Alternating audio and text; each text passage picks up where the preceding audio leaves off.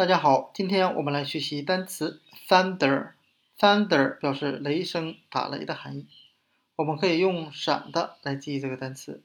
闪电过去，雷声就会响起，所以我们可以由闪的来联想到闪电。由闪电，我们可以联想到雷声和打雷的含义。那我们再看一下 thunder 这个单词的扩展单词 thunderstorm。thunderstorm 表示暴风雨、雷雨。它就是由单词 thunder 雷声加上 storm 暴风雨合在一起构成的合成词。thunder 雷声这个单词，它来自于单词 Thor 雷神索尔。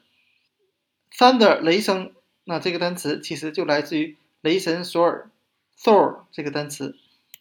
那我们再看一个它的同源单词 Thursday 星期四。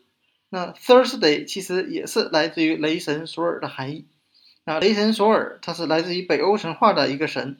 那星期四其实也是来自于北欧语。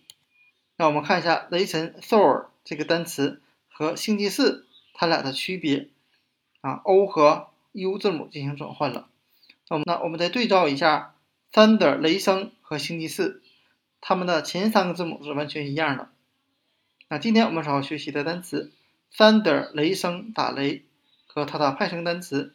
Thunderstorm 雷雨暴风雨和 thunder 的两个同源单词 Thor 雷神和 Thursday 星期四就给大家讲解到这里，谢谢大家的收看。